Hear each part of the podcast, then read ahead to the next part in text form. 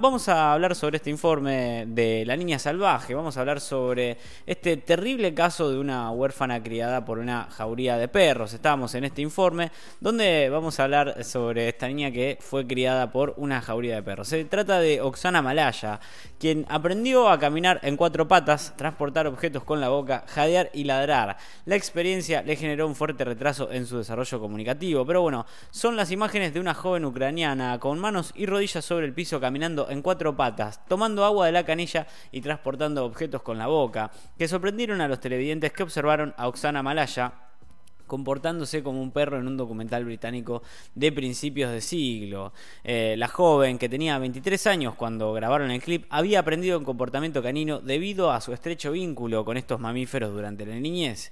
La experiencia dejó graves consecuencias en Oksana, quien a pesar de haber sido incentivada para desarrollar sus capacidades, solo alcanzó la edad mental de un niño de 6 años. Sabía contar, pero no sumar, y nunca consiguió leer ni deletrear su nombre correctamente. Abandonada por sus padres y criada por una jauría, la joven nació en 1983 y se crió en una granja en ruinas en un pueblo de Novaya Blagoschevanka, en Ucrania. De acuerdo con The Telegraph, Oksana había sido abandonada por sus padres y criada por perros desde los 3 hasta los 8 años. Sus padres eran alcohólicos y su madre la golpeaba. Incluso Oksana recordó que solía hacerse pis del miedo. Mi madre tuvo demasiados hijos y no tenía suficientes camas, indicó años más tarde en un extracto transmitido por el programa 60 Minutos de Australia. Ahí se puede ver la chica, ahí se puede ver bien el video de Oksana, la chica que está tomando agua de la canilla y que lleva las cosas eh, como los perros, ¿no? Una noche, cuando tenía tres años, sus padres discutieron, gritaron y la dejaron afuera en medio de la noche. Se olvidaron por completo de mí, dijo a través de un intérprete la joven. Para resguardarse del frío, Oksana se metió en la cucha de los perros dice que ella les hablaba a los perros, ellos ladraban y ella los imitaba. Era una forma de comunicarse, rememoró.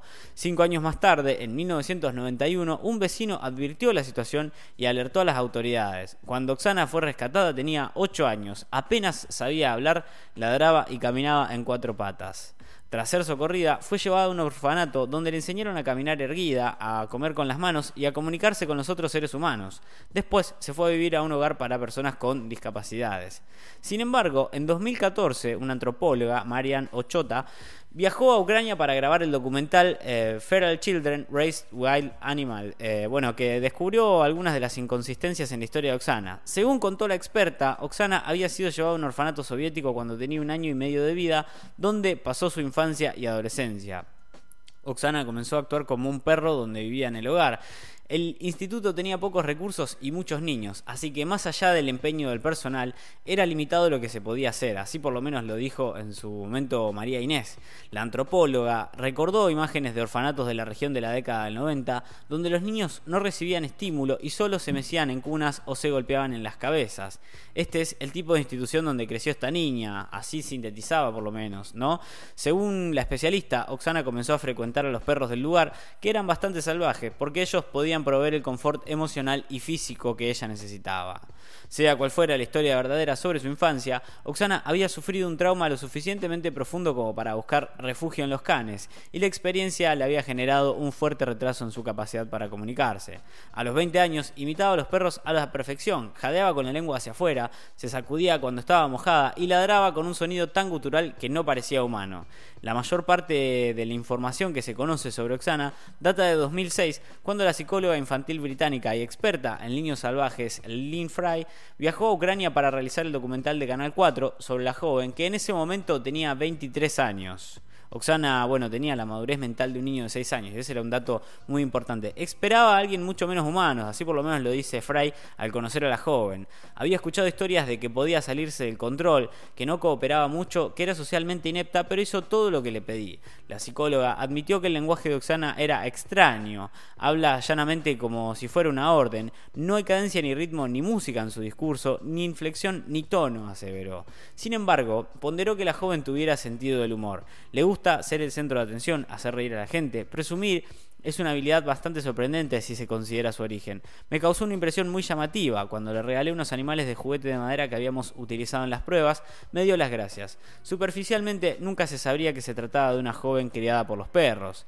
A pesar de su gran progreso, Oksana conservaba resabios de su pasado. Era descoordinada, sus pasos eran fuertes, sus hombros se balanceaban al caminar y solía entrecerrar intermitentemente los ojos, al igual que los perros cuando recibían un objeto. Lo primero que hacía era ocultarlo. Incluso llegó a admitir que cuando estaba enojada o molesta se iba sola al bosque. Bueno, según la experta, Oksana no estaba en ningún tipo de espectro, ni autismo, ni de ningún tipo, ¿no?